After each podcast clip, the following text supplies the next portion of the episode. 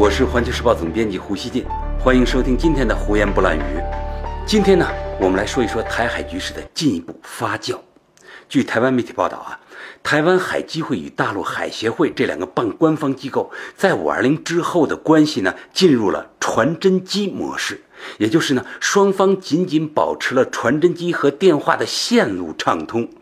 大陆海协会啊，对台湾那边的传真均未回应，电话呢也只有人接起，但回应冷淡，只说呢传真收到了，知道了，不多说一句话。两会的交流呢？显然陷入了停滞。随着民进党上台，蔡英文拒不承认“九二共识”，也无两岸同属一中的表示，两岸关系呢断崖式的冷淡已成定局，而且呢这种冷淡呢很可能持续很长时间，这是两岸社会啊都不得不面对的现实。大陆提出了一个现状，就是“九二共识”，但是呢民进党不肯接受。那么呢我们希望。民进党至少能做到不从蔡英文所说的所谓现状继续后退，不在呢柔性台独方面变本加厉，逼近人们通过直觉就能够感知的台海局势红线。要我说，两岸关系冷淡就冷淡吧，这或许是台海以及整个地区都能勉强接受的。尽管呢，这会让两岸统一来得更慢些，但历史进程的曲折呢就是这样。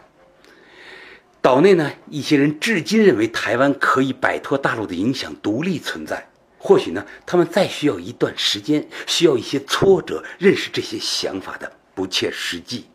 蔡英文呢，一直有点吹啊，主张台湾经济需要克服对大陆的依赖，多依靠美日，以及搞所谓新南向政策，加入区域组织，从而彻底改变依附大陆的结构。那么呢，不妨让未来几年验证一下，看看台湾经济游离大陆去世界流浪，到底能把它吃的多白多胖？我相信牛皮不是吹的。陈水扁两千年刚上台的时候啊，台湾的经济是大陆的三分之一啊。今天呢，台湾的经济不到大陆的二十分之一。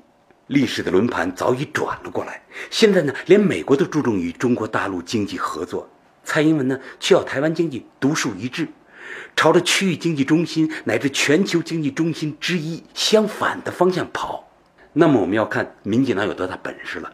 台湾的大部分贸易顺差呢，都是从大陆这边得到的，呃，看看拿什么东西来补。大家知道，台湾的全年贸易顺差去年呢只有五百多亿美元，对大陆这一边的贸易顺差呢就有六百多亿美元。也就是说呢，如果没有大陆这一块，台湾的整体贸易是逆差的。但台湾当局必须搞清楚啊，经济上新南向也好，朝东去也好啊，都没关系，你爱怎么折腾怎么折腾。但有一点必须清楚啊，在政治和文化上去中国化绝不可以。一旦民进党被执政冲昏了头脑，误判他们搞柔性台独，大陆只会忍气吞声，从而大肆行动，那么台海重回这个陈水扁时期的地动山摇啊，就只是时间问题了。民进党啊，需要有一个基本判断：大陆反台独的决心十分坚定。包括强大的军力在内的大陆实力啊，已经排除了外部势力针对台海做决定性干预的可能性。台独的战略空间已不存在啊！民进党如果把术当成略来玩的话啊，大陆呢必将出招大机制。对大陆来说啊，我们打败了陈水扁那一轮台独的猖狂表现。现在呢，面临规范民进党行为的新一轮斗争，要给他立规矩。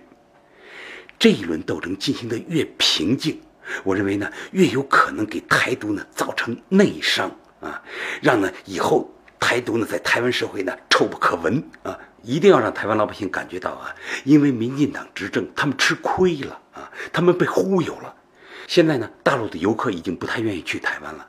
这还是小事儿，接下来呢还有很多交流都可以降格，包括呢挤压台湾当局在国际上的活动空间。最后我想说啊，两岸的这一轮冷淡啊，不排除升级为对抗。大陆需要做好两手准备，既要珍惜台海和平，不轻易放弃它，同时呢，也要对我们认定的台独行为露头就打。